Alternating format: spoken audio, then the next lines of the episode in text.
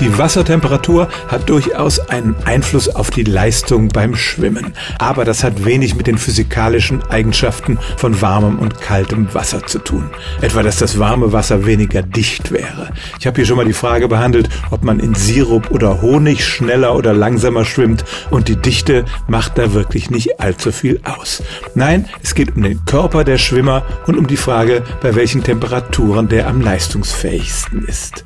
Springen wir in kaltes Wasser, dann erweitern sich unsere Blutgefäße, unser Körper versucht die Wärme zu regulieren, aber wenn die Wassertemperatur unter 15 Grad beträgt, dann schafft er das auf die Dauer nicht, uns droht Unterkühlung.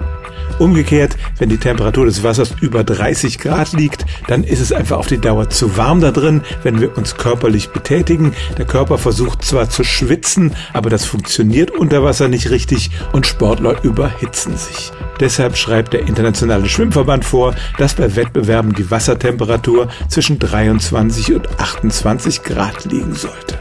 Es hat dann auch ein bisschen was damit zu tun, ob es ein Kurzstreckenwettbewerb ist, wo die Schwimmer praktisch die ganze Zeit ihre volle Kraft geben, oder eine Ausdauerstrecke, bei der man sich eher die Kräfte einteilt. Antwort also, ja, die Wassertemperatur hat einen Einfluss auf die Leistung des Schwimmers. Sie sollte für Sportler eher kühler sein als für Freizeitschwimmer, weil die durch ihre Aktivität genügend Wärme erzeugen. Stellen auch Sie Ihre alltäglichste Frage unter stimmtz.radio1.de.